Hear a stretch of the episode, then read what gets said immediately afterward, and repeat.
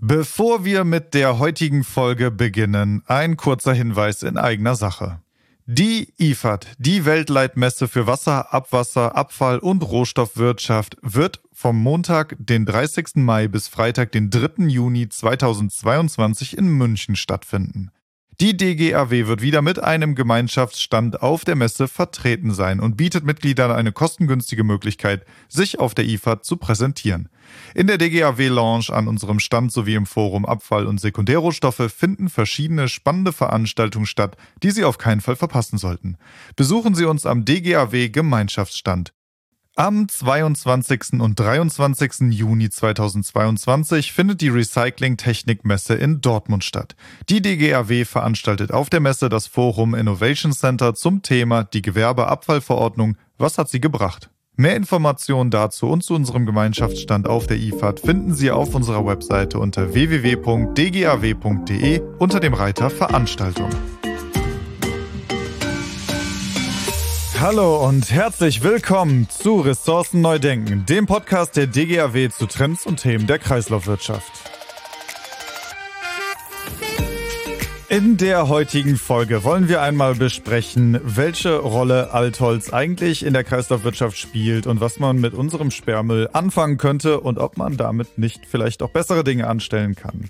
Dazu bin ich aber nicht alleine, sondern zu Gast in der heutigen Podcast-Folge sind Frau Professor Sabine Flamme und Frau Annemund Strohmeier. Frau Professor Flamme hat an der Bergischen Universität in Wuppertal im Bauingenieurwesen promoviert. 2001 hat sie die Sachgebietsleitung mechanische und energetische Abfallbehandlung bei der Infa GmbH übernommen, bis sie 2005 als Professorin an das Institut für Infrastruktur, Wasser, Ressourcen, Umwelt der FH Münster ging. Außerdem leitet sie die Geschäftsstelle der Gütegemeinschaft Sekundärbrennstoffe und Recyclingholz, ist stellvertretende Vorstandsvorsitzende der Resource Stiftung, Präsidiumsmitglied der RAL Deutsches Institut für Gütesicherung und Kennzeichnung und Vorstandsmitglied der DGAW. Ebenfalls in dieser Podcast-Folge dabei ist Frau Annemund Strohmeier. Frau Strohmeier ist Juristin und Fachanwältin für Verwaltungsrecht. Sie war als Juristin in dem Bereich Umweltrecht in der Konzernrechtsabteilung der Deutschen Bahn AG für das Umweltrecht zuständig. Ende 2015 hat sie dann zusätzlich den Geschäftsführerinnenposten des Bundesverbandes der Altholzaufbereiter und Verwerter übernommen, bis sie dann 2017 die Geschäftsführung übernahm beim VHI Verband der deutschen Holzwerkstoffindustrie. Außerdem ist Frau Strohmeier Geschäftsführerin der Qualitätsgemeinschaft Holzwerkstoffe sowie Geschäftsführerin der RAL Gütegemeinschaft Innentüren aus Holz und Holzwerkstoffen. Sie ist geschäftsführendes Vorstandsmitglied des Fördervereins Holzwerkstoff und Holzleimforschung und Mitglied des erweiterten Vorstands des Internationalen Vereins für technische Holzfragen sowie Vorstandsmitglied des Instituts für Bauen und Umwelt. Frau Professor Flamme, Frau Strohmeier, ich begrüße Sie als allererstes ganz herzlich in diesem Podcast. Herzlichen Dank, Herr Müller. Von meiner Seite auch. Zu meiner ersten äh, Frage. Ich habe gelesen und im Vorfeld recherchiert, dass das Marktvolumen in Deutschland jährlich 8 Millionen Tonnen Altholz beträgt. Circa 80 Prozent dieses Altholzes wird zur Erzeugung von Energie und Wärme verwendet. Und die restlichen 20 Prozent gehen in die stoffliche Verwertung zur Herstellung von Spanplatten. Also auf der einen Seite haben wir die Wärme, auf der anderen Seite haben wir die Spanplatten und für mich klingt das ein bisschen wenig. Haben wir da nicht mehr zu bieten, Frau Strohmeier?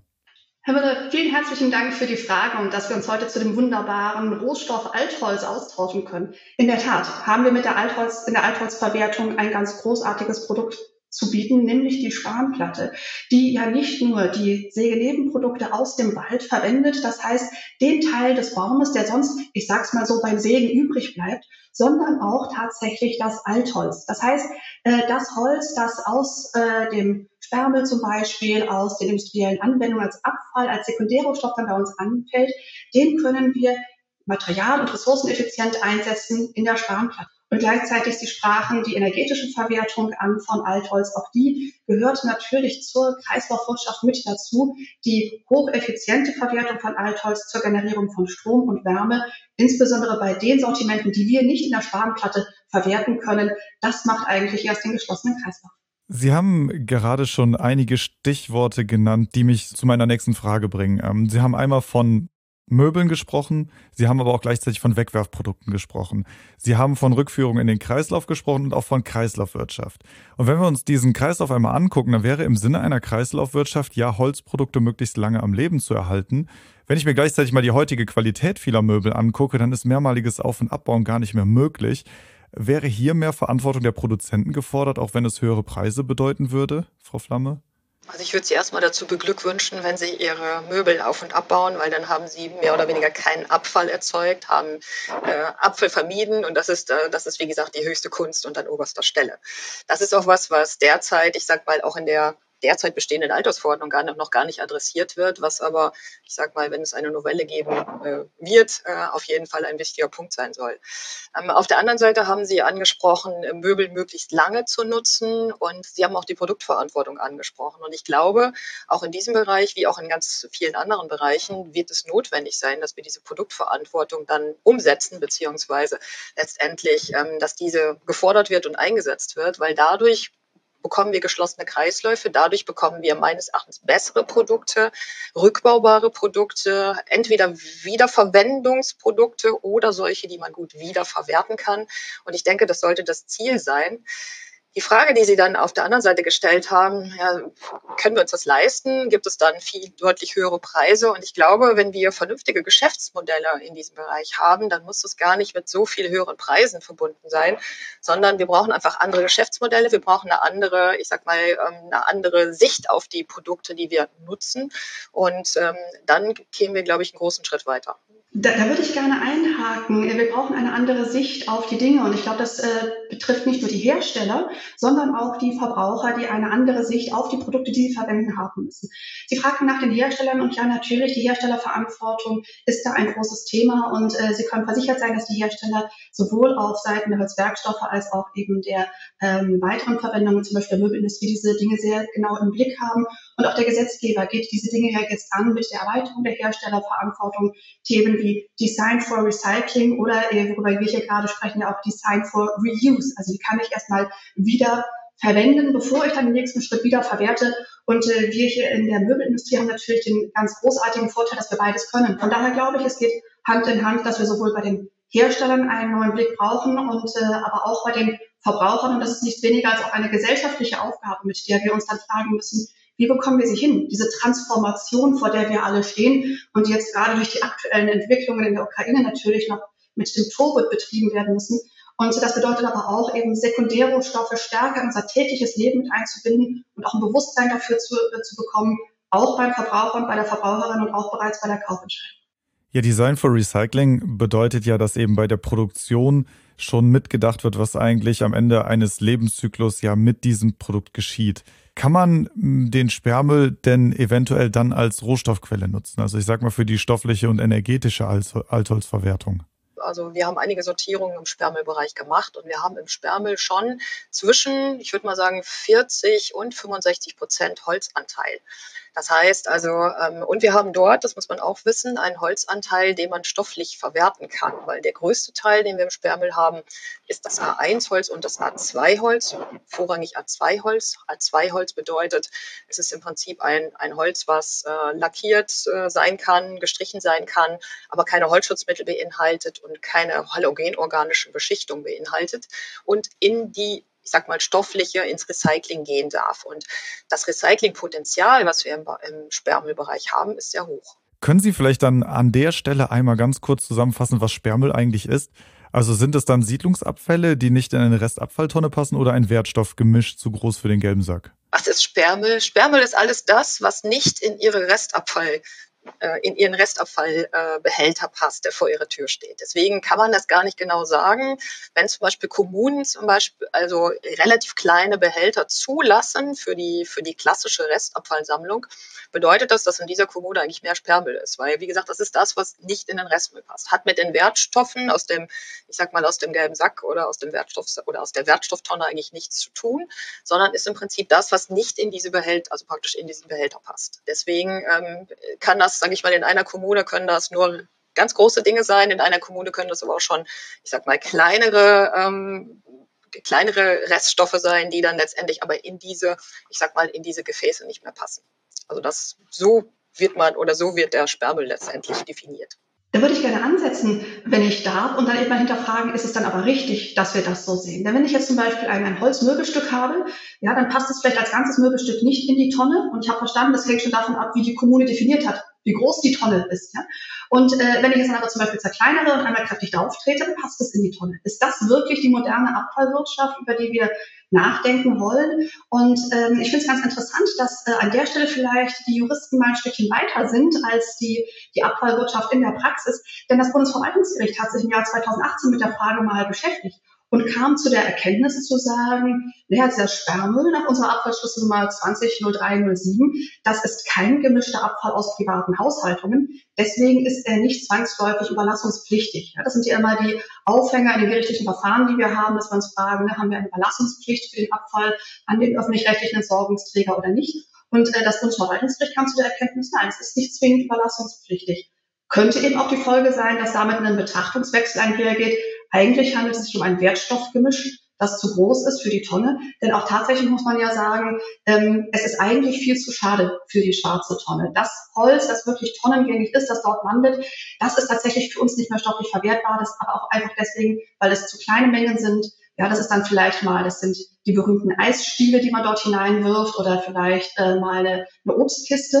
Und äh, das sind also kleine Mengen, die sehr viel Aufwand machen würden, herauszusortieren. Und die sind natürlich auch nass, sobald sie in der schwarzen Tonne landen. Damit sind sie dann eben für das Recycling an der Stelle verloren. Wenn wir es aber gar nicht erst in die schwarze Tonne bringen und es als Wertstoffgemisch betrachten, dann haben wir eigentlich ein trocken, trockenes Wertstoffgemisch, das schlicht und ergreifend zu groß ist für die Tonne, aber äh, recyclingfähige, hochwertige Rohstoffe sind es dennoch.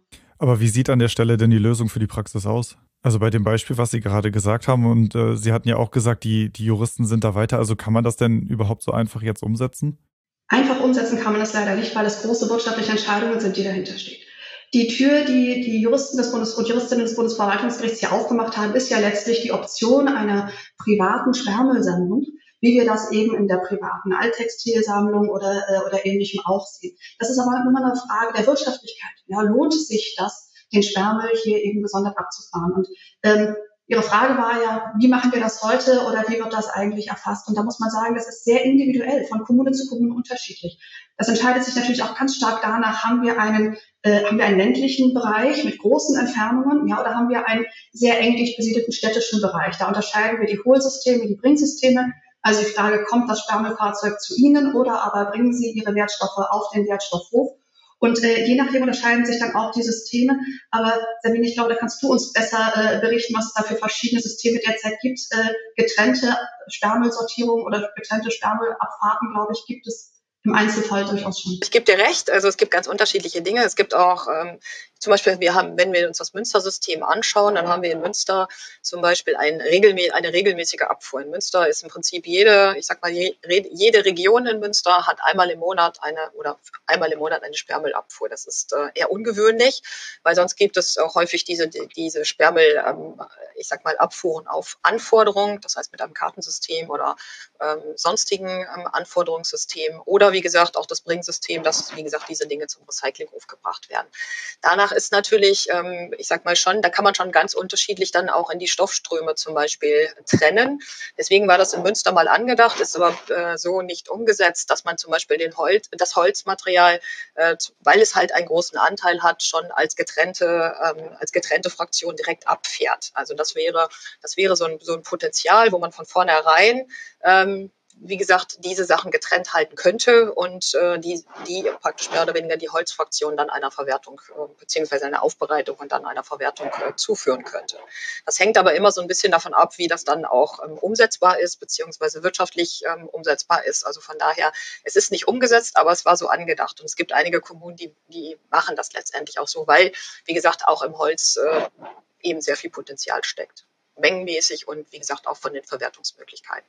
Vielleicht gucken wir uns dann im Vergleich dazu jetzt mal die Wertstoffhöfe an, ähm, die ja nach einem etwas anderen System funktionieren. Und ähm, das wäre jetzt einfach mal spannend, ne? wenn jeder mal äh, für sich mal in seinen eigenen Wertstoffhof gedanklich geht und sich mal überlegt, was da für einzelne Fraktionen gesammelt werden. Und hier in Berlin zum Beispiel gibt es dann einen eigenen Holzcontainer.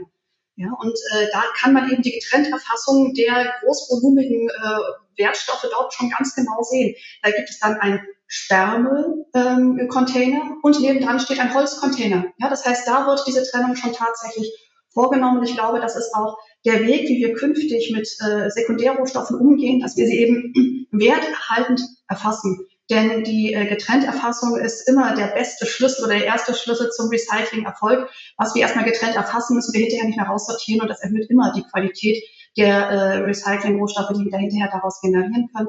Aber wie Frau Professor schon sagt, es ist eine Frage der, der räumlichen Gegebenheiten, der wirtschaftlichen Zusammenhänge. Ähm, aber ich denke eben tatsächlich auch, dass sich hier die Betrachtung ändern wird und wir alle mehr ein Gefühl dafür entwickeln werden, was für Rohstoffe in den Produkten stecken, die wir als Abfall betrachten. Und dann hoffe ich eben auch, dass wir dahin kommen, dass die Verbraucherinnen und Verbraucher dann eben nicht mehr leichtfertig vielleicht das kleine Möbelstück dann noch schnell zusammentreten und die schwarze Tonne drücken, äh, sondern äh, sich bewusst werden, das ist gebundener Kohlenstoff. Ich kann diesem Produkt ein zweites, ein äh, klimaschützendes Leben geben, indem ich es zum Wertstoffhof bringe, weil es von dort aus dann einen Recyclingweg nehmen kann. Ja, das ein bisschen äh, genauer zu steuern, das wäre ja auch Verantwortung der Politik und bedeutet damit ja auch politische Rahmenbedingungen in Deutschland. Die Altholz-Verordnung soll novelliert werden, das haben Sie ganz am Anfang schon einmal angesprochen. Diese Novellierung lässt aber auf sich warten. Können Sie da vielleicht einmal kommentieren, wie weit denn die Bearbeitung ist? Ich würde ja das, ich würde ja diese Karte zurückspielen und sagen, das müssten Sie vielleicht das BMU fragen. Aber ähm, also wir erwarten, ich kann ja nur sagen, was wir erwarten. Wir erwarten also ähm, möglicherweise in Kürze, fragen Sie mich nicht, was in Kürze ist, erwarten wir einen Referentenentwurf. Es hat ja vorher schon mal einen anderen Entwurf gegeben, der wieder, ähm, ich sag mal, nochmal überarbeitet worden ist. Deswegen erwarten wir jetzt tatsächlich in Kürze einen Referentenentwurf. Und ähm, ja, wir sind sehr gespannt, äh, was von den Dingen, die wir auch erarbeitet haben im Rahmen eines Forschungsprojektes äh, des Umweltbundesamtes, äh, was dort letztendlich umgesetzt wird. Was fordern Sie denn? Da haben wir, glaube ich, ganz viel. Also wir haben im Prinzip, glaube ich, hier äh, die Zeit gar nicht, äh, diese Dinge alle zu besprechen. Aber vielleicht mal so ein paar Kernthemen. Also ich glaube schon, das, was ich vorhin schon mal angesprochen hatte, dass die Altholzverordnung dahingehend erweitert werden muss, dass die Vermeidung und die Vorbereitung zur Wiederverwendung dort Einzug halten muss. Weil das ist einfach nach unserem neuen Kreislaufwirtschaftsgesetz so gegeben und in der alten bisher nicht umgesetzt. Ähm, dann, wie gesagt, die, ist es im Prinzip ja so, dass wir ähm, das oder dass das Recycling auch nach dem Green Deal und ähm, den ganz, ich sag mal, den EU-Vorgaben auch äh, gestärkt werden soll. Und von daher müsste auch eine Stärkung des Recyclings noch dahin. Das heißt, äh, möglicherweise Vorrangregeln für bestimmte Holzfraktionen. Ähm, dann ist die Frage so nach dem Motto, wie kann man in der Aufbereitungsanlage letztendlich, ähm, ich sag mal, die Materialien verwerten? Welche Qualitäten sind da? Wir haben Vorschläge zu Qualitäten gemacht. Ähm, und da sind wir mal gespannt, wie die jetzt äh, dort ankommen. Wenn ich die bisherigen Überlegungen richtig verstanden habe, wird aber die novellierte Altholzverordnung keine Sperrmüllverordnung sein, weil wir jetzt gerade so aus dem Sperrmüll gedanklich kommen. Also da möchte ich jetzt die, die Erwartungen ähm, dämpfen. Die Altholzverordnung wird auf der bisherigen Basis fortentwickelt. Die Altholzverordnung selber ist ja schon 20 Jahre alt. Ne, und äh, darauf äh, basierend, wie gesagt, hat sich ein flächendeckendes, äh, qualitativ hochwertig arbeitendes Netz an Aufbereitern ähm, entwickelt, die jetzt aber natürlich ne, an den Stand der Technik zusammen mit der Altholzverordnung eben äh, weiterentwickelt werden. Aber das Thema Sperrmüll wird jetzt nicht in dem Kontext unmittelbar adressiert. Ähm, allerdings findet sich da tatsächlich schon, dass das ein oder andere in, in bestehenden Gesetz, äh, Gesetzesvorhaben, zum Beispiel im Kreislaufwirtschaftsgesetz, gibt es einen Paragraphen, der sich ganz ausführlich und äh, ausdrücklich mit dem Thema Sperrmüll beschäftigt und da durchaus eben auch ähm, Vorgaben möchte ich jetzt nicht sagen, aber ähm, Appelle an die äh, ähm, Entsorgungsverantwortlichen richtet, mit dem Sperrmüll anders umzugehen und ihn eben äh, so zu erfassen, dass eine nachfolgende hochwertige Verwertung, auch eine stoffliche Verwertung möglich ist. Von daher würde ich an der Stelle jetzt nicht so gerne nur nach neuen Regelungen rufen, sondern eben auch ähm, mal darum bitten, dass alle in ihrer eigenen Verantwortung mal gucken, was gibt es eigentlich schon für Regelwerke und für Anforderungen und wie setzen wir sie in der Praxis dann tatsächlich um. Denn äh, Papier ist da leider im Abfallrecht manchmal sehr geduldig.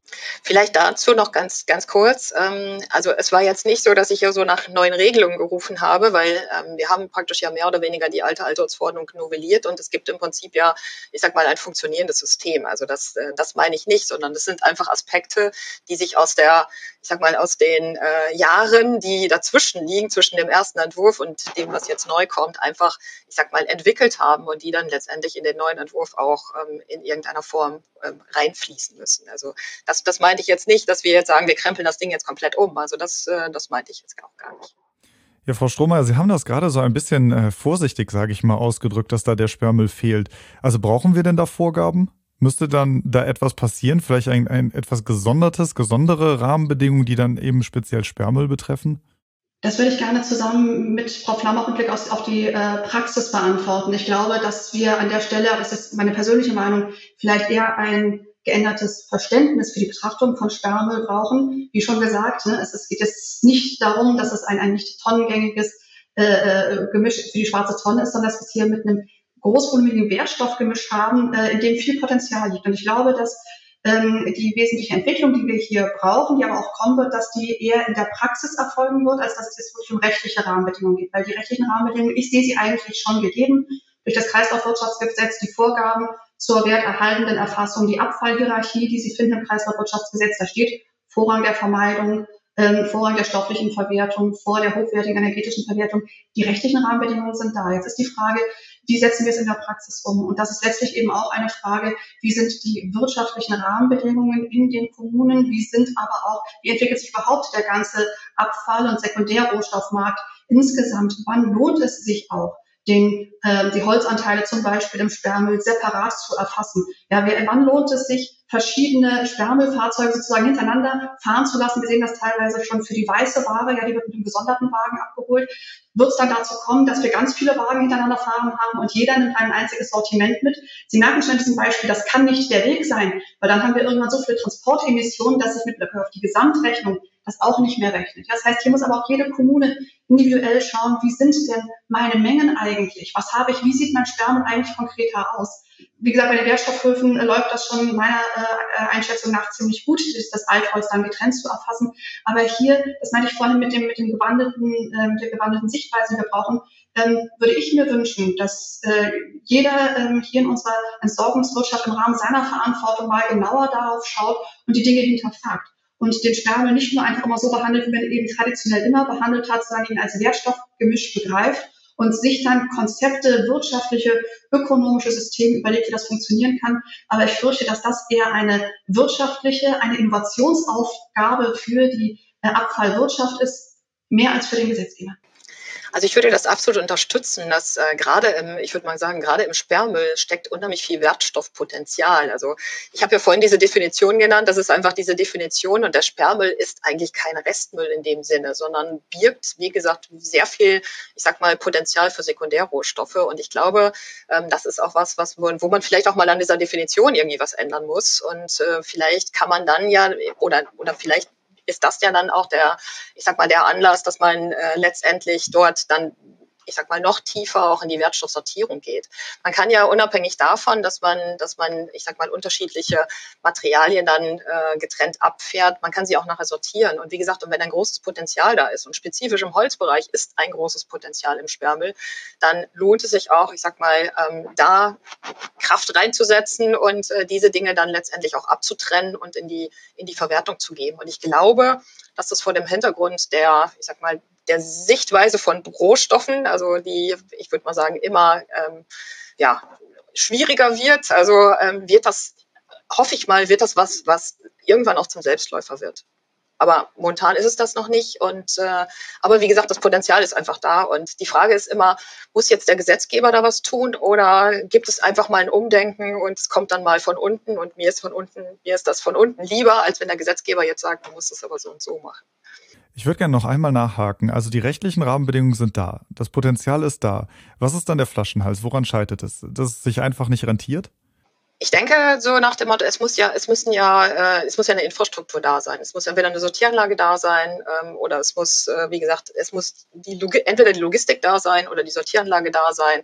Ähm, ich denke, dass, dass da einfach, ähm, ich sag mal, diese, also die Infrastruktur gibt es auch und ähm, ich würde einfach sagen, man muss einfach nur machen.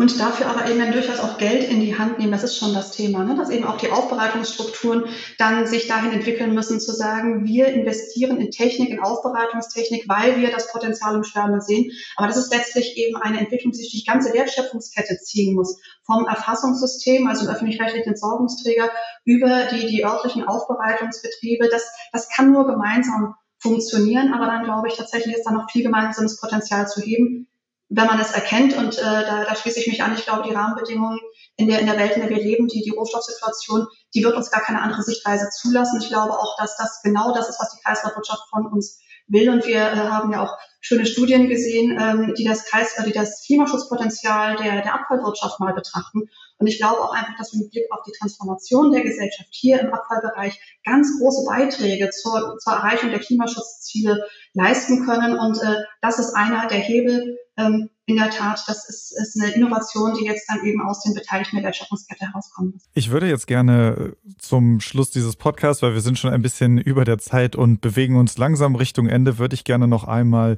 die Perspektive Europa einnehmen. Sie haben gerade schon den Klimaschutz angesprochen und Klimaschutz ist, das muss ich auch nicht äh, wieder betonen, etwas, das wir nicht national lösen können, sondern es ist immer eine internationale Aufgabe.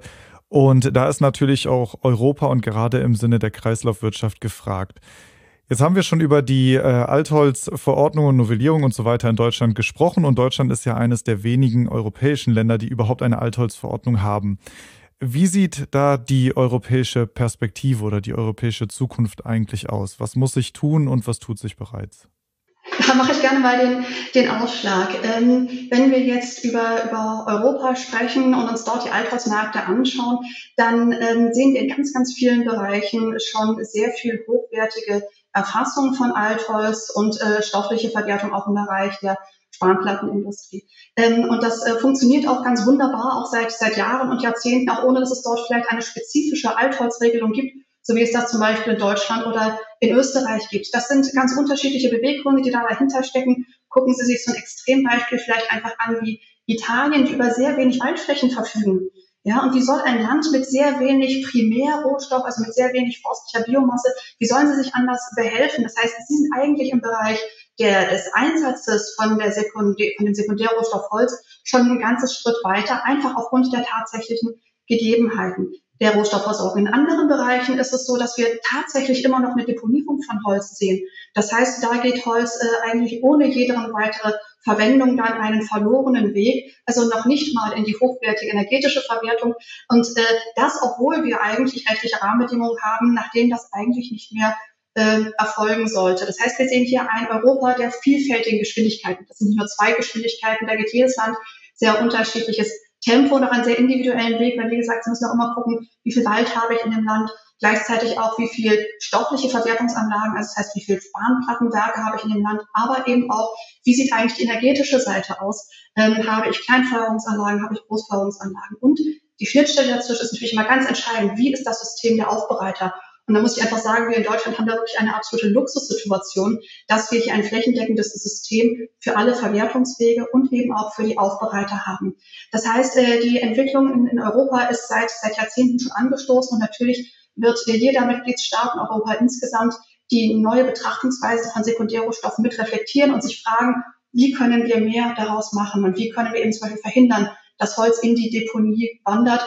Ähm, ich, ich meine, dass das UK das über, über ein Steuersystem macht, das mal eine Art von äh, äh, von, von finanziellem Negativanreiz setzt, das Holz nicht auf die Deponie zu bringen. Solche Lösungen kann es geben. Aber das sind, wie gesagt, sehr länderindividuelle Regelungen, aber im übergreifenden Rahmen, das gerade auch im Green Deal, sehen wir natürlich ganz klar, dass es die gleichen Richtungen sind, die wir hier auch in, in Deutschland für richtig erachten. Wir sehen dort die Dinge des, äh, der Herstellerverantwortung, der Design for Recycling. Das sind Themen, die jetzt auch im Rahmen der Ökodesign-Richtlinie kommen, die gesteigerte Herstellerverantwortung. Äh, die fünfstufige Abfallhierarchie, die kommt aus der Abfallrahmenrichtlinie, die hat sich äh, nicht die Altholzverordnung ausgedacht und auch nicht das Kreislaufwirtschaftsgesetz. Das heißt, das alles fließt dort in, in, in, geht in eine ähnliche Richtung. Und das wird sicherlich auch der, der Holzmarkt individuell dann reflektieren in den einzelnen Mitgliedstaaten.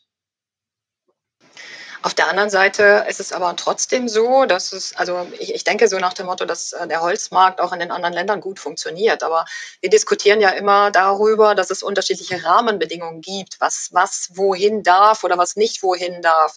Und da gibt es natürlich schon äh, ein deutliches Gefälle. Und ich denke schon, dass es da sinnvoll wäre, wenn man, im, sag mal, nicht nur in Deutschland und in Österreich, äh, sondern dass man das flächendeckend für Europa dann auch in irgendeiner Form, ich sag mal, ähm, so regelt, dass jedes Land da einigermaßen mit leben kann. Also das fände ich schon ganz gut, weil wir diskutieren halt immer über unterschiedliche Rahmenbedingungen und äh, das äh, finde ich gerade vor diesem Hintergrund äh, jetzt nicht unbedingt zielführend. Wo, äh, wie sehen Sie denn da den weiteren Weg? Oder die Zukunft? Also ist so etwas in der Diskussion, ist da etwas geplant? Wissen Sie da etwas? Also ich glaube, dass man hier einfach ähm, beachten muss, wie Frau Flabber schon sagte, dass wir ganz unterschiedliche Startbedingungen in den Mitgliedstaaten haben, aber wir haben ein gemeinschaftliches Ziel. Und äh, Herr Müller, Sie sagen richtig, brauchen wir da nicht einheitliche äh, Richtungsvorgaben. Ich glaube, dass die Richtungsvorgaben vorrangig in der Frage, wo wollen wir hin? Also wir wollen hin zu einer etablierten Kreislaufwirtschaft. Wir wollen, dass diese Kaskadennutzung äh, wirklich tatsächlich funktioniert, dass wir eben von der Abfallvermeidung über die Wiederverwendung, das Recycling und eine hochwertige energetische Verwertung die Dinge abbilden können.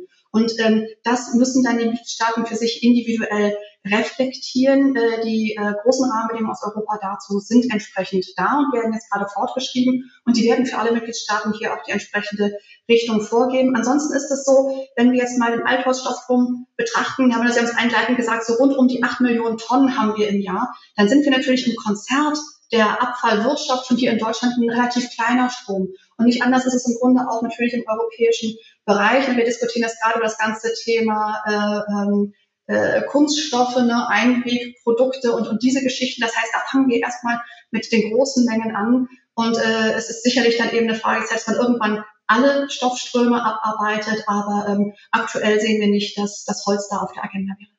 Ja, vielleicht zum Abschluss dieses Podcasts als letzte Frage einmal von Ihnen beiden. Vielleicht wagen Sie ja mal einen Ausblick. Sie haben gerade schon die Kaskadennutzung angesprochen, äh, die Sie fordern und sich wünschen. Aktuell sind wir ja noch ein bisschen davon entfernt, auch dass die Kreislaufwirtschaft so funktioniert, wie wir uns das gerne äh, vorstellen. Wie sehen Sie das denn in fünf bis zehn Jahren? Wie wäre da Ihr Ausblick? Sind Sie da eher optimistisch oder sagen Sie, aktuell hapert es da an noch so vielen Sachen, das dauert länger?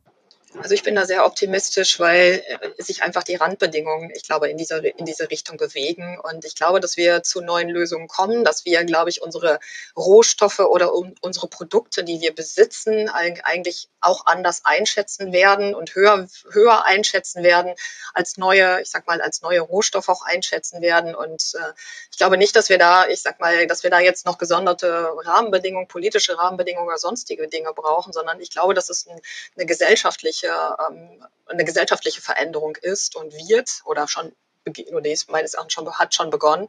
Und äh, von daher bin ich da sehr optimistisch. Ich weiß nicht, wieso das siehst. Annemon.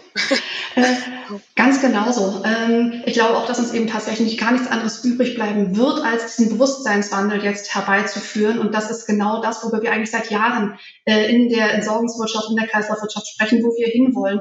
Und äh, CO2 wird einfach die neue Währung werden und dieser Treiber wird Dinge auch in der Kreislaufwirtschaft äh, voranbringen, ähm, über die wir, wie gesagt, sehr, sehr lange schon sprechen und sehr viel schon kämpfen. Aber das wird sich verselbstständigen und das ist auch gut so, dass sich das verselbstständigt. Wir brauchen dieses gewandelte Bewusstsein durch die ganze Wertschöpfungskette hindurch vom ähm, äh, Abfallerzeuger über die ganze Entsorgungskette, aber eben auch schon vorne anfangend beim, beim Hersteller. Das ist auf dem Weg. Ähm, ich bin an einer Stelle vorsichtig optimistisch bzw. hoffnungsvoll, dass es uns in dieser ganzen Entwicklung aber gelingt, die Dinge stärker zusammenzudenken. Denn das ist das, was ich als maßgebliches Hemmnis bisher wahrnehme, dass wir zu sehr äh, im Bereich entweder nur auf das Abfallrecht schauen, ja, oder eben vielleicht auch sonst nur auf das, auf das Produktrecht, dass wir die Dinge stärker zusammendenken, damit wir dann hoffentlich in fünf Jahren nicht darüber diskutieren müssen, ist jetzt das Elektroaltgerätegesetz einschlägig oder die Altholzverordnung, sondern dass wir das gemeinsam denken, denn dann wird man auch feststellen, dass es zum Teil Zielkonflikte gibt und dass eben so ein wunderbarer und hochwertiger Rohstoff wie das, wie das Altholz eben dann auch nur einen Verwertungsweg an der Stelle gehen kann. Ne? Und dann muss ich mich eben entscheiden, welcher Weg ist das und wir plädieren dafür, dass das hintereinander geschaltete hochwertige Kaskaden sind um das Material möglichst lange im Rohstoffkreislauf zu halten, sofern es recyclingfähig ist. Ähm, und äh, da also ich bin absolut optimistisch, aber ich hoffe, dass es uns da auch noch besser gelingt, die Dinge zusammenzudenken und ähm, ja, da weniger Zielkonflikte einfach zu haben. Ja, super. Dann äh, bedanke ich mich schon einmal für dieses Schlusswort äh, von Ihnen beiden. Diese Podcast-Folge endet dann auf einer positiven und vorsichtig optimistisch bis optimistischen Note. Frau Flamme und Frau Strohmeier, ich bedanke mich bei Ihnen beiden schon mal ganz herzlich für dieses Gespräch. Gern geschehen. Herzlichen Dank, gerne. Und ich bedanke mich auch sehr bei Ihnen, liebe Zuhörerinnen und Zuhörer, für das Einschalten und würde mich sehr freuen, wenn Sie diesen Podcast abonnieren würden. Mehr Informationen zu den Veranstaltungen der DGAW finden Sie auf unserer Homepage unter www.dgaw.de slash Veranstaltung. Viel mehr Informationen zu den Themen der Kreislaufwirtschaft und zu allen aktuellen Veränderungen finden Sie im Mitgliederbereich. Mit einer Mitgliedschaft in der DGAW profitieren auch Sie von unserem Netzwerk. Treffen auch Sie Entscheider der Branche und der Politik im Rahmen unserer zahlreichen Veranstaltungen und profitieren auch Sie von Kontakten mit langjähriger Berufserfahrung. Sie können sich außerdem auf Fachveranstaltungen zu aktuellen abfallwirtschaftlichen Themen weiterbilden und an Arbeitskreisen teilnehmen und damit branchenrelevante Gesetze durch Stellungnahmen und Positionspapieren mitgestalten. Mehr Informationen zu einer Mitgliedschaft der DGAW finden Sie ebenfalls auf unserer Homepage unter dgaw.de slash Mitgliedschaft. Der Link dazu in den Show Notes.